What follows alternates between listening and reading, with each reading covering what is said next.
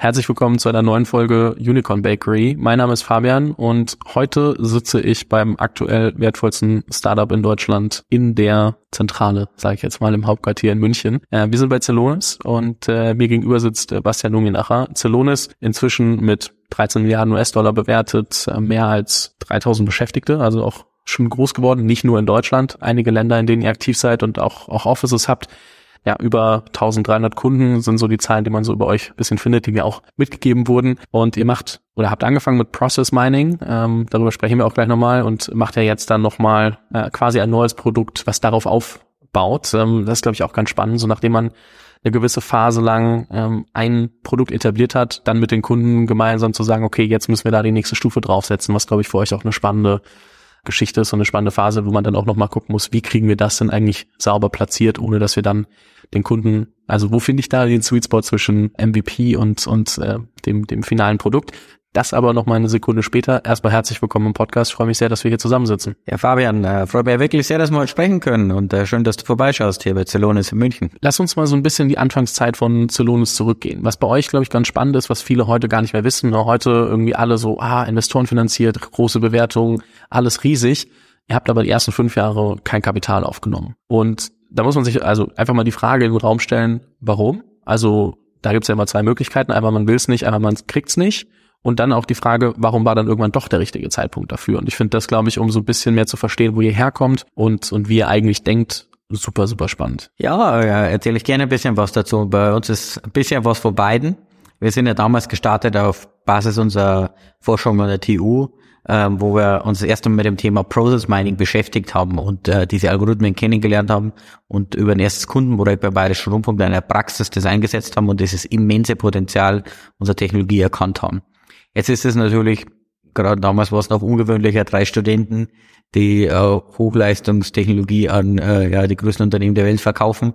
Das ist natürlich ein gewisses Risiko, das dahinter steckt. Das heißt, anfangs gab es da einfach keine Investoren, die da wirklich investieren wollten oder auch äh, äh, das Vertrauen in das Ganze hatten. Wir haben dann relativ schnell eine sehr starke Kundentraction aufgebaut. Ähm, unser Kernmotto ist ja auch We Live for Customer Value, wirklich über den Kundenmehrwert des Unternehmens dann aufgebaut und haben dann einfach gesehen, wir können hier, wenn wir uns auf die Kunden fokussieren, das vorantreiben und äh, das Unternehmen eigentlich ja, vor fast fünf Jahren damit aufgebaut. Da gab es dann immer wieder auch Investoreninteresse, aber wir haben eigentlich gesehen, keiner der Investoren, der kam, der hatte diese langfristige Vision, wie wir das aufbauen wollen würden. Und dann in 2016 haben wir uns bewusst entschieden, die erste externe Finanzierungsrunde unter Series A äh, aufzunehmen mit Excel und Adrian North äh, und zwei sehr erfahrene Business Angel, dem Carsten Thoma, der ähm, ja, Hybris gegründet hat und dann auch in die USA ging und dem Alex Ott. Und gerade diese Expertise zu nutzen, ähm, von solchen erfahrenen Entrepreneurs äh, zu profitieren, um dann die US-Expansion voranzutreiben. Ich finde es nur faszinierend, darauf zurückzugehen, weil das vergisst man ja oft. Man schaut sich heute an, okay, Riesenfirma, ähm, Venture-backed und dann vergisst man auch, dass es auch mal schwierigere Zeiten gibt, wo man dann vielleicht anfangs nicht den richtigen Investor findet und sich dann über über eigene, also über Kundenprojekte finanziert und dann irgendwann der Moment vielleicht doch noch kommt. Und ich finde, oft wird es so dargestellt in der Startup-Welt, wenn wir uns überlegen, ich gründe jetzt eine Firma, es gibt entweder oder. Entweder du machst es mit Finanzierung oder halt nicht und du bootstrapst und äh, machst es über die Kundenprojekte und das eine schließt das andere nicht aus. Ich glaube, das, ein, das einzige Problem ist jetzt nochmal zu sagen, ach, wir nehmen mal VC-Finanzierung und dann sagen wir, ach, das wollen wir doch nicht, wir wollen jetzt eine, doch eher so eine kleinere, also für VC-Verhältnisse kleinere Firma, die an sich gut läuft, machen. Das ist, glaube ich, schwierig, aber das wird oft immer so über einen Kamm geschert, man sagt immer schwarz oder weiß und es gibt dann doch auch manchmal so eine Möglichkeit, das nach und nach zusammenzuführen. Ja, ich glaube, das Schöne ist ja, als Unternehmer kann man wirklich gestalten und da sollte man sich nicht in welche Schablonen oder äh, Templates pressen lassen, äh, sondern muss das immer für die jeweilige Situation beurteilen. Und natürlich hat äh, Venture Capital und Business Angel sehr große Vorteile. Viele Innovationen werden nur damit möglich, die Skalierung umsetzbar, aber der Erfolg des Unternehmens bestimmt sich nicht durch die Investoren, sondern im Endeffekt durch das den Markt, den man bedient und die Kunden den man erzielen kann. Und in ganz vielen Situationen macht das auch Sinn und das Finanzierungsumfeld hat sich ja auch stark erweitert, aber da würde ich jedem Gründer wirklich einfach den Tipp zu geben, was ist ja die eigene Vision, wie ich das aufbauen und dann ist die Finanzierungsstrategie eine Ableitung daraus, aber nicht der andere Weg rum. Mit dem Venture Capital, klar gebe ich da recht, man muss sich immer die Partner aussuchen, die auch wirklich die gleiche Vision oder Thematik haben. Und Venture Capital ist natürlich dafür da, um auch dann Unternehmen zu skalieren und die mit aufzubauen. Das ist genauso, wenn man in der Technologie auf eine bestimmte Architektur setzt, dann muss die natürlich auch dafür geeignet werden. Also wenn man jetzt ein hochskalierbares System aufbaut, dann ist das vielleicht auch teurer und rentiert sich nur, wenn man eine gewisse kritische Kundenmenge draufbaut. Ich glaube, das zeichnet einfach den Unternehmer aus und was da mein Tipp wäre an die Gründer, lasst euch da nicht beeinflussen und bewertet es wirklich einfach auf Basis eurer Vision, weil das ist ja das Privileg, was derjenige hat, der auch das Unternehmen dann aufbaut. Lass uns mal ganz kurz zum Kern von Celonis äh, zurückkommen. Ich habe gesagt, äh, Process Mining. Ähm, immer wenn ich mit Leuten drüber spreche, ähm, dann sind immer so, ja, was ist das eigentlich? Was machen die dann wirklich? Und wie sieht das aus? Und äh, deswegen, wenn du jemanden triffst, der überhaupt nichts mit der Startup-Welt zu tun hat, äh, wie erklärst du in ein paar wenigen Sätzen, was ihr wirklich macht? Was wir eigentlich entwickelt haben, ist ein Röntgengerät für Geschäftsprozesse. Das heißt, wir nehmen die Daten, die in sehr großen Mengen in Unternehmen entstehen, laden die bei uns in die Cloud und dann machen wir wirklich sichtbar, wie die Geschäftsprozesse ablaufen, um dann zu verstehen, wo Dinge nicht so laufen, wo man die optimieren kann, wo man die verbessern kann. Das ist der Kern unserer Technologie, zu verstehen, was passiert. Und mittlerweile haben wir das aufgebaut, dass das von sehr vielen Mitarbeitern in Unternehmen genutzt werden kann, dass das nicht nur die Probleme aufzeigt, so eine Empfehlung gibt und auch die direkt lösen kann. Eigentlich ist das so eine Produktivitätsschicht, die wir unseren Kunden bieten, die sie auf ihre Systeme draufsetzen. Hat er gerade hier einen Termin, das ist ein CFO von einem großen deutschen Unternehmen, der gerade jetzt ein neues Mandat angenommen hat, also wurde jetzt bestellt als Vorstand vor einigen Monaten, mit dem Ziel, das Unternehmen zu transformieren. Die haben Herausforderungen der Systemlandschaft, auch in ihrer Distributionsstruktur. Und mit Celonis sehen die einfach einen Weg, um da ein schnelleres, besseres, ja, kundenorientiertes Unternehmen über die nächsten Jahre aufzubauen. Wie hat sich der ich sag mal, Kundenneed und auch die Wahrnehmung und das Bewusstsein der Kunden von 2011 bis heute verschoben. Ich meine, 2011 war das ein Ergebnis aus eurer, aus eurer Forschung an der, an der Universität. Heute über 1300 Kunden, da muss ja so ein bisschen mehr Bewusstsein dafür auch herrschen. Aber wie war dieser Prozess? Wie hat sich das entwickelt? Ähm, wie haben die Leute das anfangs wahrgenommen, als ihr da hingegangen seid und gesagt, hey, guck, das wollen wir eigentlich machen? Das hat sich natürlich, äh, also was ich erst sagen will, ist, der Kundenneed ist immer noch genau der gleiche. Es gibt zehntausende Unternehmen da draußen, die äh, ihre Geschäftsprozesse verbessern wollen müssen, auch gerade im jetzigen Umfeld. Wir haben ja solche Herausforderungen mit der Supply Chain Krise, mit der Inflation, immer noch die Pandemie, die Auswirkungen macht, ist ja fast eine Perma-Crisis. Das heißt, Prozessoptimierung ist, gab wahrscheinlich noch nie ein Zeitpunkt, wo das so relevant ist. Das heißt, der Need ist genauso da. Und Good News ist, wir haben jetzt auch eine wesentlich leistungsfähigere Technologie, das zu bedienen. Natürlich war, ist die Awareness gestiegen und auch mit dem Markt, der sich entwickelt hat. Was wir hier machen, ist Category Creation. Das heißt, einen neuen Markt aufzubauen, eine neue Kategorie von Software. Und man kann, wenn man ein Unternehmen gründet, eigentlich immer zwei Dinge machen. Entweder man macht das, was jemand anders macht, schneller, besser, kostengünstiger, oder man etabliert etwas komplett Neues. Und da ergibt sich natürlich über Zeit diese Awareness. Aber immer noch wissen viel zu viele wenige, wenige Menschen eigentlich, was das genau leisten kann, wie das mit umgesetzt wird. Also dieses Thema der Evangelisierung, da arbeiten wir immer noch dran. Wir haben vielleicht heute ein Prozent unseres ganzen adressierbaren Markts erschlossen. Und das ist auch super spannend, weil das ist dieser riesige Impact, den wir für alle Unternehmen erzielen können, aber in den einzelnen Unternehmen. Selbst die größten Anwender der Welt, äh, die Celonis anwenden, der tausende von Nutzer damit arbeiten, viele Terabyte an Daten, gerne mal. Also haben immer noch ganz viele weitere Anwendungsbereiche eigentlich, wo das angewendet werden kann. Und der unterliegende Markt wächst natürlich auch. Durch die Digitalisierung kommen ständig äh, neue IT-Systeme und auch Daten in den Einsatz. Wo ist die Krux in eurem Geschäftsmodell? Also wie was heißt die Krux, aber was macht das so spannend ähm, dann auch und wie, wie kann ich mir das vorstellen und ich glaube, das ist auch sehr hilfreich für viele Gründer und Gründerinnen da draußen, die selbst im B2B-Umfeld sind. Ich meine, bei B2B ist es ja oft so, du willst, du musst einmal irgendwie bei dem Kunden überhaupt reinkommen und du brauchst, musst den Kunden einmal gewinnen und dann musst du überlegen, wie kann ich mit dem Kunden langfristig weiter zusammenarbeiten und dann gibt's immer die Frage der Net Revenue Retention, also wie, wie, wie viel gibt der Kunde im nächsten Jahr bei mir aus? Wie funktioniert das bei euch? Ist das, je mehr Leute dann innerhalb der Firma das nutzen, ist dann irgendwie Seed-Based based Ist es also pro Platz, pro Person, die da dran sitzt? Ist es äh, Usage-based? Je mehr Daten in der Cloud sind, desto mehr äh, bezahle ich an euch. Oder auch sind dann viele Produkte, die erst wenn oder auch, äh, was heißt viele Produkte, gibt es dann andere Features oder Produkte, die erst relevant werden, wenn ich über eine gewisse Zeit meine Daten getrackt habe und äh, dann sehe, dass ich jetzt sage, okay, jetzt ähm, erweitere ich meinen Plan bei euch. Ich finde es immer nur ganz spannend, auch mal zu verstehen, wie das Geschäftsmodell dann eigentlich in sich funktioniert und wo so der Anfang des Ganzen ist und wie sich das dann weiterentwickelt, auch mit den Kunden. Ich glaube, da gibt es keine große Krux. Es ist einfach, glaube ich, wichtig, einfach nur das fair aufzubauen, sodass das, die Geschäftsbeziehung auch mit dem Erfolg des Kunden wächst. Und wenn man dann natürlich diesen Erfolg, also wir leben ja davon, dass wir für unsere Kunden sehr greifbaren Mehrwert oft im zwei- oder dreistelligen Millionenbereich erzielen. Und so funktioniert auch unser Geschäftsmodell. Die Kunden äh, holen sich klassische Subskription, das ist eigentlich ein Abo-Modell, typischerweise ähm, 36 Monate und dann läuft es einfach quasi wie normaler Vertrag. Wenn beide zufrieden sind, läuft es weiter. Und ähm, unsere Software ist bepreist wirklich am Kundennutzen. Das einerseits, wie viele Mitarbeiter arbeiten damit, können die Prozesse verbessern und wie viele Use Cases sind abgebildet. Das heißt, die Cloud-Kapazität gebunden wird.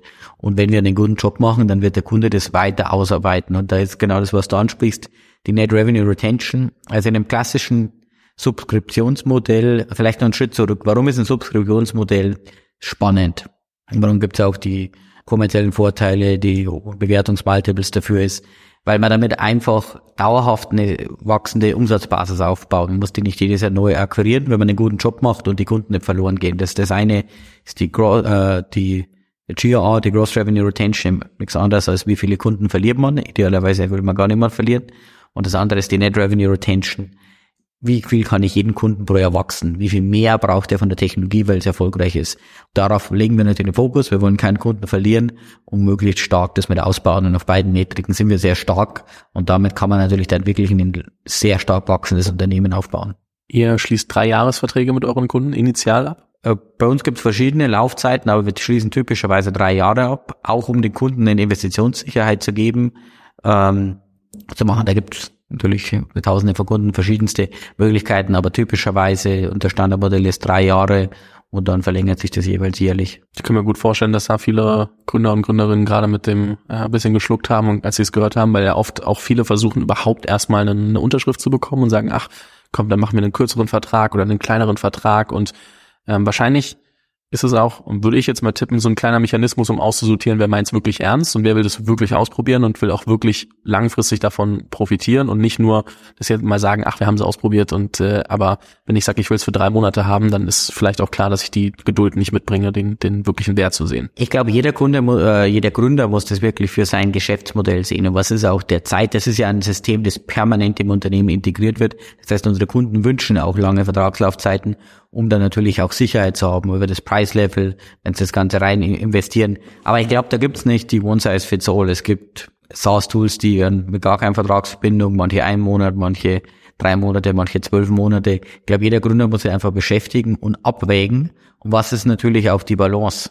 Wenn ich den Vertrag länger mache, dann sind die Konditionen fixiert. Das kann für den Co-Hersteller gut sein, das kann aber auch für den Kunden gut sein. Gerade jetzt zum Beispiel im Inflationsumfeld ähm, ist es natürlich für die Kunden sehr gut, wenn die langlaufende Verträge haben und Preissicherheit damit entsprechend erzielen. Ich habe es anfangs kurz gesagt, dass ihr ähm, ein neues Produkt quasi nochmal draufsetzt, Execution Management. Das heißt auch zu gucken, nicht nur, was bedeuten die Daten, sondern daraus auch Handlungsempfehlungen abzuleiten, wenn ich das richtig verstanden habe. Wobei du mir die Nuancen gerne nochmal ein bisschen, ist ja so tief stecke ich da nicht drin in euren äh, einzelnen Produktdetails. Ich glaube, die Frage, die sich da stellt, ist einmal, was ist es genau, wo kommt das her und dann aber auch die Frage, wie geht man da vor? Ist es dann ein Startup im Startup oder wie, wie fängt man an zu sagen, ach, wir setzen da jetzt nochmal eine weitere Produktkategorie drauf? Ich glaube, man muss eigentlich ständig die Technologie weiterentwickeln und wir haben das über sehr viele Stufen gemacht. Das war erstmal die Industrialisierung von Process Mining, damit es von einigen Expertennutzer zu Tausenden von Anwendern in den Organisationen wurde, dann das Ganze in die Cloud zu migrieren wo wir den Intelligent Business Cloud äh, aktiviert haben, was wirklich ja jetzt noch der Backbone unserer Infrastruktur ist. Und dann über die Jahre sind die Kunden immer wieder auf uns zugekommen mit dem Wunsch, hey, wir wollen nicht nur sehen, wo es Probleme gibt, sondern wir wollen auch Empfehlungen bekommen und die direkt aus dem System entsprechend lösen. Das heißt Automatisierung, Actions anzustoßen. Und deshalb war das für uns eigentlich natürlich Verlängerung. Das ist kein, das ist zwar, ich spreche immer von der nächsten Generation.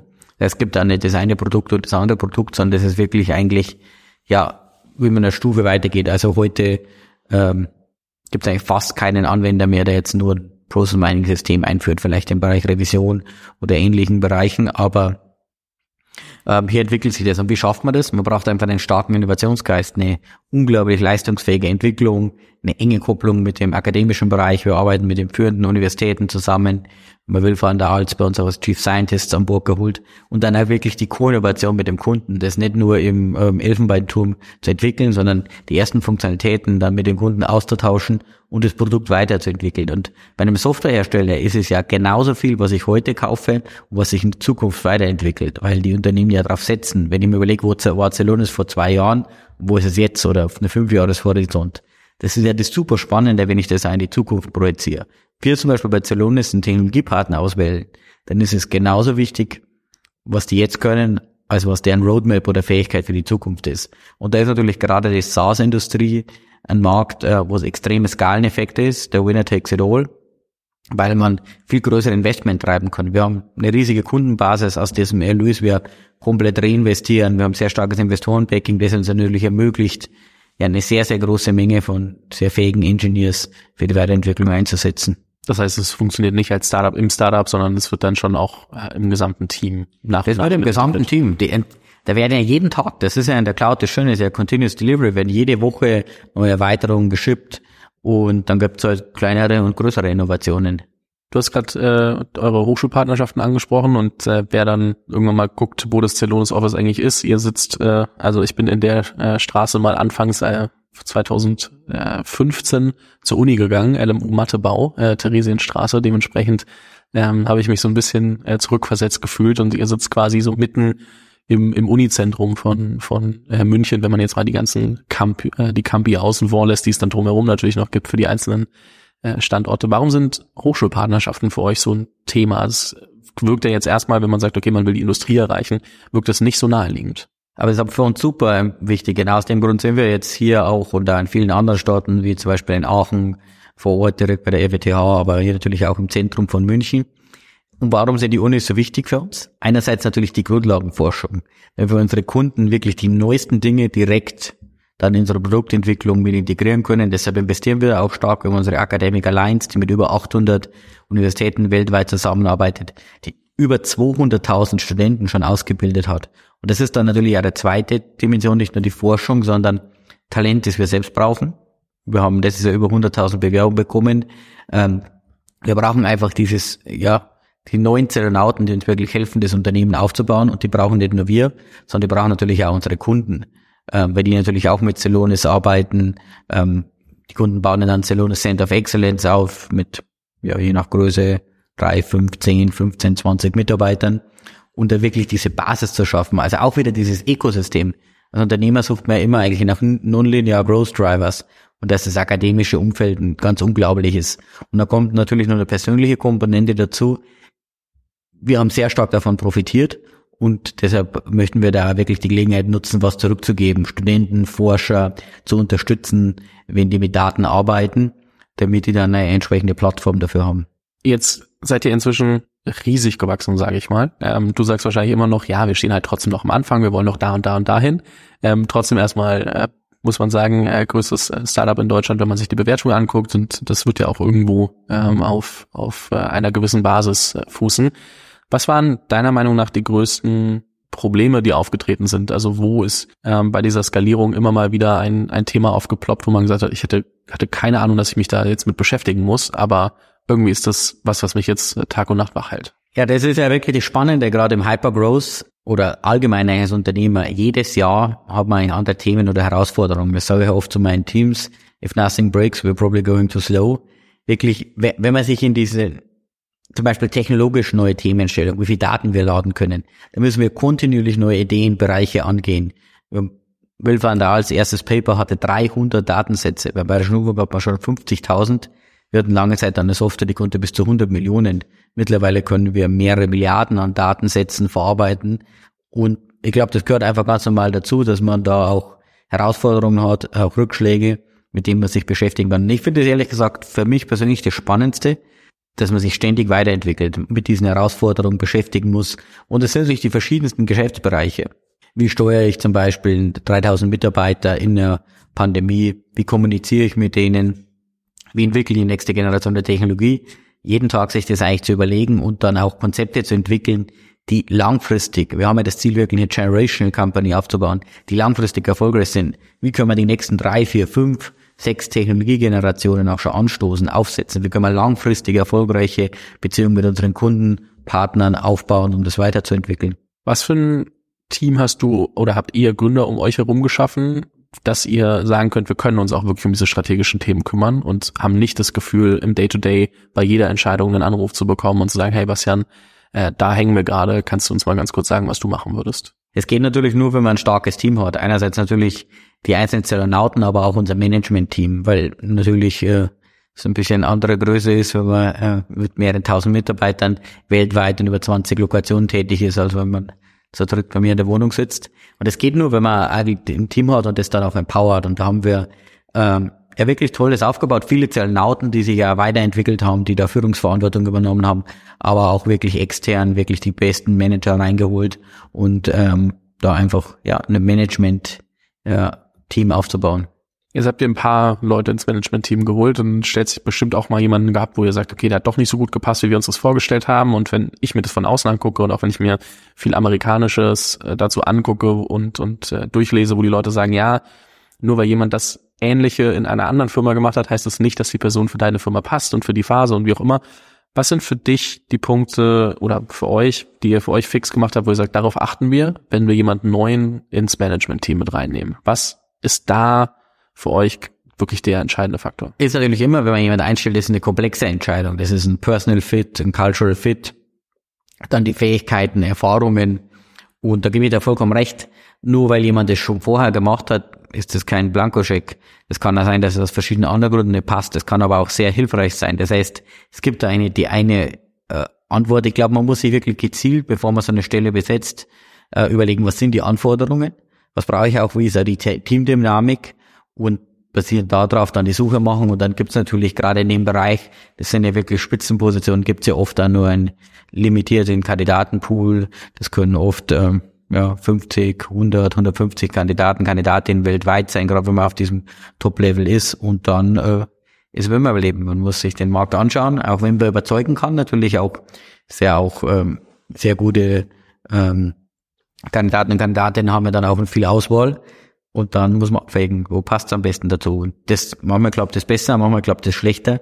Das ist wie mit jeder ja, Einstellungsentscheidung oder jeder unternehmerischen Entscheidung. Wann war für euch der richtige Zeitpunkt, das Management-Team zu erweitern? Also wahrscheinlich war das auch graduell. Das war nicht von heute auf morgen, ach, wir ziehen jetzt ein komplettes Management-Team für alles ein. Aber wann hat das angefangen? Und wir haben uns eigentlich immer, natürlich in der Anfangsphase, die ersten Jahre ist man sehr stark, natürlich arbeitet man eigentlich ohne externes Management. Da waren äh, wirklich die Zellenaten. Aber wir haben schon frühzeitig beispielsweise, also in die USA expandiert haben, äh, den John Capelti als unseren Vertriebsleiter vor Ort dort eingestellt. Ähm, in dem Bereich Delivery-Ausbau. Das kann man nicht auf den einen Punkt. Ich glaube es immer, wenn man einfach feststellt, wenn es eine neue Position zu besetzen gibt, dann gibt es immer, die erste Frage ist, braucht man eine Struktur? Ist es so groß, dass man es nicht mehr managen kann oder kann jemand anders das besser? Und dann ist eine Frage der Besetzung. Da versuchen wir immer erst intern das zu besetzen. Ähm, und das muss man auf dem externen Markt umschauen und sich dann einfach mit den verschiedenen Möglichkeiten beschäftigen. Und eine Frage, die ich mir stelle, gerade bei all dem, was du beschreibst, wie es halt immer schneller wächst und äh, man, da muss man sich als Gründer natürlich auch dementsprechend weiterentwickeln. Wie schaffst du denn, dass du persönlich dich so weiterentwickelst, dass du mit den Themen mitwächst, aber auch verstehst, okay, das ist ein Thema, da kann das jemand anders vielleicht auch besser. Also wo ist der schmale Grad zwischen, ich sollte es als Gründer selber machen oder vielleicht sollte ich da auch jemanden für mit ins Team nehmen? Ja, da muss man sich ständig einerseits natürlich, wie du sagst, weiterentwickeln. Da helfen gerade auch Mentoren oder Beispiele, wo man von anderen Firmen lernen kann, sehr gut, auch immer kritisch hinterfragen. Und zum anderen, ähm, ja, ich, glaube auch wirklich die Gelegenheit nutzen und von den Experten, die man hat im Unternehmen zu lernen, die natürlich in vielen Bereichen viel, viel besser sind. Die sind ja hochspezialisiert zum Beispiel ähm, im Bereich, ähm, wir sind globales und agierendes Unternehmen, äh, was die Vanessa Candela bei uns als Chief Legal Officer macht. Das ist natürlich eine Komplexität. Vor vier Jahren hatten wir einen Rechtsanwalt oder maximal zwei. Mittlerweile haben wir über 30, die sich mit den verschiedensten Themen beschäftigen. Viele natürlich Rechtsgebiete, die dann relevant sind und da verschiedene, je mehr Länder, desto mehr Herausforderungen. Und dann die Experten zu nutzen gleichzeitig aber wirklich die strategische, unternehmerische Vision vorauszubauen. Ich glaube, das ist die Aufgabe und äh, da muss man jeden Tag aufstehen und versuchen, sie bestmöglich zu erfüllen. Das ist, glaube ich, super wichtig und gleichzeitig muss man irgendwie auch selbst hin äh, damit zurechtkommen, zu sagen, okay, wenn mal nicht alles richtig läuft, wie gehe ich denn mit dem Druck um, so dass ich das nicht meinen Mitarbeitern alles hinwerfe und sage, macht ihr mal, sondern halt irgendwie da auch durchführe. Ich kann mir vorstellen, dass solche Punkte ähm, sowas wie der Beginn der Pandemie waren, dass äh, dann auch das, das Hyperwachstum, dass es da immer wieder solche Momente gab. Ähm, oder auch jetzt, wo man dann sagt, okay, die Märkte gehen äh, runter und man macht sich Gedanken, okay, wir müssen irgendwie bis zu einem gewissen Punkt kommen, dass wir gegebenenfalls mal eine nächste Finanzierung aufnehmen können. Wenn solche Momente eintreten, was ist so dein Mechanismus? Wie kriegst du das dann hin von diesem, also ich erwische mich oft selber, dass ich dann so leicht hyperventiliere im Sinne von, ich denke so, oh Gott, und das, und was bedeutet das jetzt? Und das kann ja alles passieren und braucht dann immer so eine gewisse Zeit, um mich wieder in so eine rationale, aktive Ebene, proaktive Ebene zu bringen, dass ich sage, okay, das sind jetzt die Schritte und dann komme ich da so langsam äh, in eine in eine ähm, Handlungsmentalität ähm, wieder rein. Wie wie sieht das für dich aus, wenn so eine krasse Drucksituation entsteht? Ähm, rufst wahrscheinlich deine Mitgründer an und und ihr setzt euch zusammen, aber wie wie kommst du selber da immer wieder mit dem Druck auch klar? Ja, klar, als Unternehmer muss man sich und als Gründer, ich glaube, da geht's immer das auf und ab und gerade wenn man, ich glaube, derjenige ist erfolgreich, der langfristig wirklich seiner Vision treu bleibt und ähm, sich diesen Herausforderungen erstellt. Ich glaube, also uns da immer geholfen ist eigentlich, das wirklich rational zu durchdenken zu verstehen, warum passieren gewisse Dinge, aber dann auch langfristig zu agieren. Das war zu Beginn der Pandemie, das war aber auch schon eher in Phasen, wo wir Herausforderungen hatten, wenn zum Beispiel dann ähm, unser erstes Sales-Team, das wir aufgebaut haben, äh, 2013, hat ganz und gar nicht so funktioniert, wie wir uns das vorgestellt haben. Und da muss man eigentlich tätig werden, verstehen und dann alles dran setzen, eigentlich dieses Thema zu korrigieren und umzusetzen. Und da hilft natürlich ein starkes Team, einerseits das Gründerteam, das Management-Team, aber wirklich die Kultur im Unternehmen, äh, die entsprechend äh, das angeht, dann den positiven Spirit mit reinbringt. Aber natürlich ist es nicht schön, wenn man eine Herausforderung hat. Jeder freut sich natürlich, äh, wenn alles perfekt läuft. Aber das ist, glaube ich, auch daran, wo die Organisation wächst. Oftmals, gerade auch wenn man dann zum Beispiel eine technologische Herausforderung, ähm, sei es im Bereich Datenvolumen oder ähnliches draufstößt, das ist ja gut, das frühestmöglich zu ermitteln, weil wenn das Unternehmen wirklich sein Potenzial erreichen wird, würde man so und so in diesen Punkt reinlaufen. Das heißt, je eher man das identifiziert und löst, desto besser ähm, kann man das angehen. Und da habe ich eigentlich, wenn ich zurückblicke, immer, wenn man eigentlich frühzeitig Probleme identifiziert und löst, dann ähm, ja, das ist die wenigste Disruption, ähm, ermöglicht die meiste Skalierung, aber nicht jedes Problem sieht man auch kommen. Ja, das stimmt natürlich. Und manche sind dann halt auch nicht äh, selbst äh, entstanden. Da muss man dann, dann irgendwie schon noch mal gucken, wie man, wie man das am besten hinkriegt.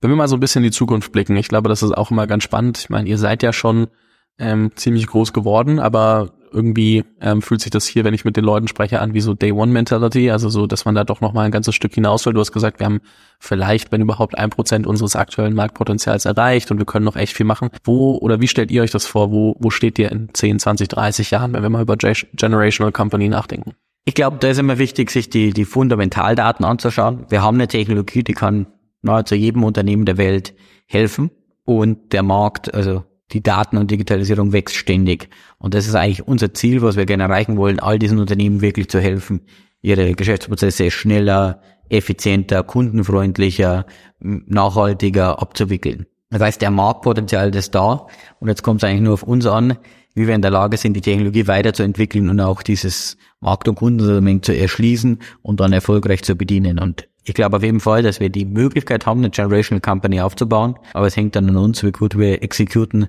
und das mit umsetzen. Wie haltet ihr euch dafür, ich sag mal, accountable, dass ihr nicht in dieses, ach ja, wir sind ja jetzt schon so weit und äh, verfallt. Also ich habe auch gar nicht das Gefühl, dass hier irgendeine Form von Höhenflug irgendwie stattfindet und, und passiert, sondern dass ihr da sehr nah dran seid an dem, wo können wir noch was machen und euch nicht zu sehr darauf ausruht, wo ihr schon steht. Wie habt ihr das also so wie, wie habt ihr das von null? Ich glaube, das steckt einfach in der Mentalität des Zellonauten, dass wir äh, sehr ambitioniert sind, einfach auch die Motivation, was man bei den Kunden erreichen kann. Ich habe jetzt äh, letzte Woche haben wir unsere Weihnachtsfeier und habe mal nachgeschaut, ich hatte 200 Kundenmeetings, also ein bisschen mehr als 200 im letzten Jahr. Und zu sehen, was wir da erreichen können für jeden Kunden, das motiviert einfach total. Und äh, ich glaube, das braucht man wirklich, wenn man so eine Category Creation macht und wirklich auch diese Widerstände überwindet im technologischen Bereich, wo das genutzt wird, das aufzubauen, das zu skalieren.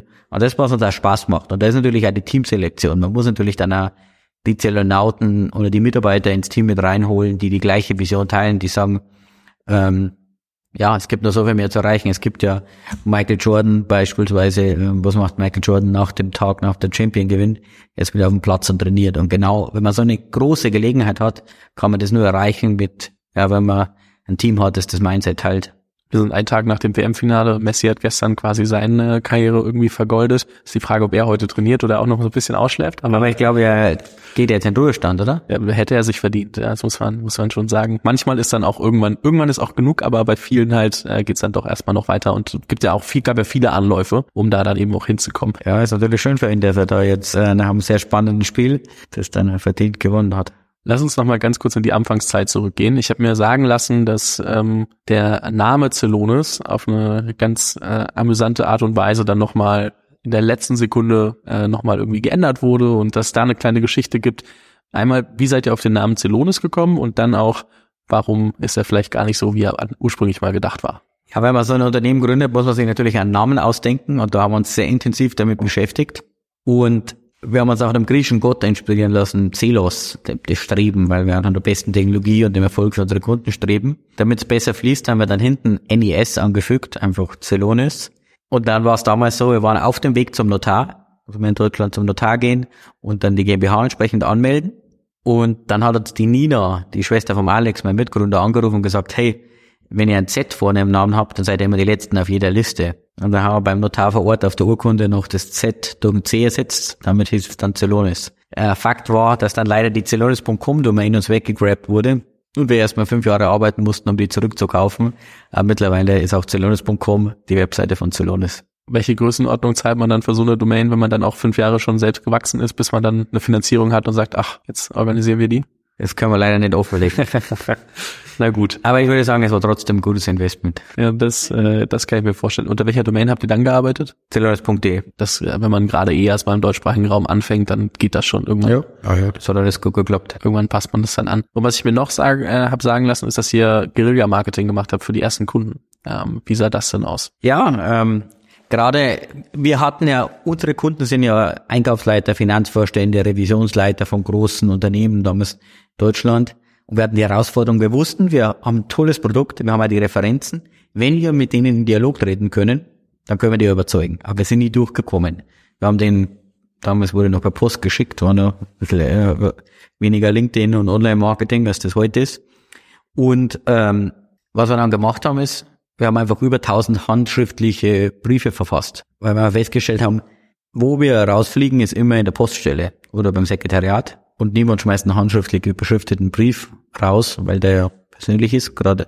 Und das hat uns wirklich dann ermöglicht, mehrere sehr, sehr große Kunden zu bekommen, weil wir die Chance bekommen haben, die Gelegenheit, das vorzustellen. Und dann zählt es natürlich, da muss man mit Inhalten überzeugen.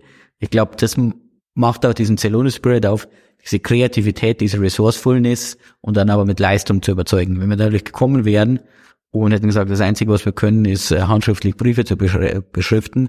Aber wenn man dann bei jemand ist, wie zum Beispiel beim Revisionsleiter von Bayer, und dem zeigt, hey, wir haben schon für andere vier, fünf große Unternehmen das gemacht, damit bist du absolut leading edge. Wir sind jetzt hier und wir machen die erfolgreich, dann kann man das auch überwinden. Und das ist gerade im B2B Enterprise Segment unglaublich wichtig, weil man da natürlich am Anfang sich, oder nicht am Anfang, auch heute ist noch sehr wichtig, die Referenzen erarbeiten muss und dann wirklich Kunde für Kunde das Unternehmen aufbaut. Ja, fand ich eine ganz spannende Geschichte, weil ich glaube, oft äh, unterschätzt man auch einfach, was, wie man dann irgendwie ja auch, also ich meine, da zu denken, zu sagen, hey, es wirkt persönlich, also es ist persönlich, aber es ist halt äh, auch im Sekretariat, wenn ich einen geschrieben, also einen maschinengeschriebenen Brief habe, der einfach nur ausgedruckt ist und alles, dann ist es halt nur noch halb so spannend, dann wollen die das halt doch nicht weitergeben. So haben die vielleicht Angst, dass von jemandem, den die Person gut kennt, dass man das wegwirft und man weiß es nicht und ich glaube, da gibt es schon viele so Nuancen, wo man auch einfach einen gewissen Witz mitbringen muss, zu sagen, wir machen das einfach. Klar, das zeichnet den Unternehmer aus, denke ich. Und ja, für das Sekretariat, die denken, das ist der Brief von der Oma, den könnt ihr den wegschmeißen. Zumindest war das unsere Logik. Der hat ja auch scheinbar gut funktioniert. Wir haben Ende 2022, deswegen muss ich so ein bisschen die Frage stellen, was ist so wie, wie, wie blickst du auf 2023? Und ich glaube, da gibt's zwei Nuancen. Einfach allgemein mal so ein Markt und dann aber auch nochmal, äh, was für euch ja immer noch ein Thema ist, wann auch immer und ob das kommt, das äh, musst du nicht beantworten. Aber Wachstumsfinanzierungen, du hast ja auch mit vielen Investoren über die, die Zeit gesprochen. Dementsprechend, wie blickst du auf das nächste Jahr? Ja, ich glaube, es sind gerade äh, sehr spannende Zeiten. Also gerade die ganze Wirtschaft ist ja eigentlich durch, vorher kurz angesprochen, dass ich das Perma-Crisis betroffen habe. Das ist einerseits natürlich die Pandemie, die immer noch Auswirkungen hat, gerade auch über die Supply Chains in Asien, aber sind es natürlich in Europa. Dann natürlich durch den Krieg in der Ukraine, ähm, die Inflation, die sich auswirkt und auch äh, entsprechende Rezession. Das heißt, es gibt da große Herausforderungen, die verschiedene Industrien machen. Wir haben natürlich auch gesehen die Entwicklung im Bereich Tech-Startups. Das heißt, ähm, da gibt es eigentlich eine Disruption, die stattfindet. Für unser Unternehmen bedeutet es vor allem, dass unsere Technologie noch relevanter wird, weil vorher die Unternehmen vielleicht an vierter, fünfter, sechster Priorität hatten, ihre Effizienz zu steigern, die Prozesse zu optimieren. Jetzt zählt wirklich jeder Euro, jeder Dollar, um äh, ja eigentlich die Geschäftsmodelle auf ein profitables Niveau zu bringen, das aufzusetzen. Das heißt, ich hoffe eigentlich für die Wirtschaft, dass es das bald beruhigt, gerade natürlich auch die, der, der Krieg in der Ukraine, das ein unglaubliches humanitäres Desaster ist, ähm, dass da ähm, ja, Frieden einkehrt, äh, das Ganze sich äh, besser entwickelt, dass wir voransetzt. Wir bei Celonis fokussieren uns darauf, das zu tun, was eigentlich unsere Priorität ist, wirklich den Kunden zu helfen, durch diese Phase zu kommen, das auch zu nutzen und das Potenzial aus ihren Prozessen zu nutzen, um diese Transformation auch zu finanzieren und es umzusetzen. Und dann wäre meine letzte Frage, glaube ich, noch. Was würdest du Gründern und Gründerinnen mit auf den Weg gehen, die eher so zwischen Ideenfindung und, und einer Series B, also auch Wachstumsphase stehen, die ja jetzt auch einfach sich so aufs nächste Jahr vorbereiten oder auch, wo du sagst, allgemein ähm, Themen, die man sich vielleicht nochmal in den Kopf rufen sollte? Oh, da kann man natürlich viele Dinge ansprechen. Ich glaube, man muss am Ende das machen, was einem Spaß macht und wo man das Potenzial sieht. Ich glaube, die jetzige Zeit kann auch wirklich sie fokussiert auf das Essentielle. Man muss ein Kundenbedürfnis finden, das wirklich relevant, skalierbar ist und das der Gründer oder das Team auch stark adressieren kann, wie auch immer. Und darauf werden gute Unternehmen aufgebaut. Man bietet jemand an eine Lösung für ein Problem, das für den wichtig ist, wo bereit ist er dafür zahlen. Also ich spreche jetzt immer über den B2B-Bereich, was meine Expertise ist, und dann einen Ansatz zu entwickeln. Und die Unternehmen werden erfolgreich sein.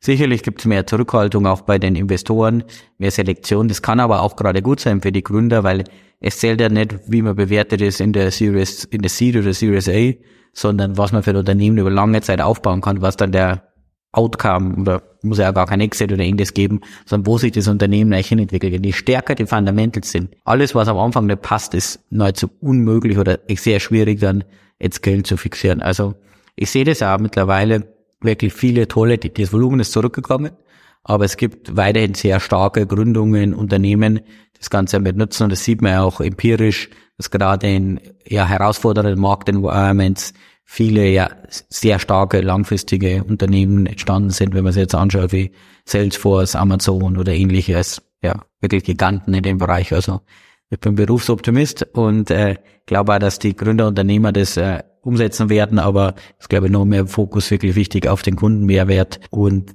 das, was ist das essentielle Teil eigentlich des Geschäftsmodells und da kann es auch vielleicht helfen, wenn weniger Neues außenrum reinkommt.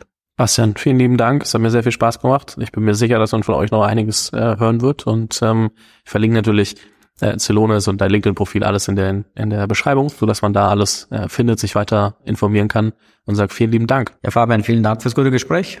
Vielen Dank fürs Zuhören. Falls dir diese Folge gefallen hat, dann musst du auf jeden Fall mal den Unicorn Bakery WhatsApp Newsletter auschecken. Dort bekommst du ein bis zweimal die Woche von mir äh, entweder eine persönliche Sprachnotiz oder eine Content-Empfehlung, Blogpost, Video etc. für Dinge, die du als Gründer unbedingt wissen, lesen, hören musst. Am einfachsten ist es, du klickst auf den Link in der Beschreibung und meldest dich an. Ansonsten kannst du auch auf jungthemapodcast.com slash Newsletter gehen.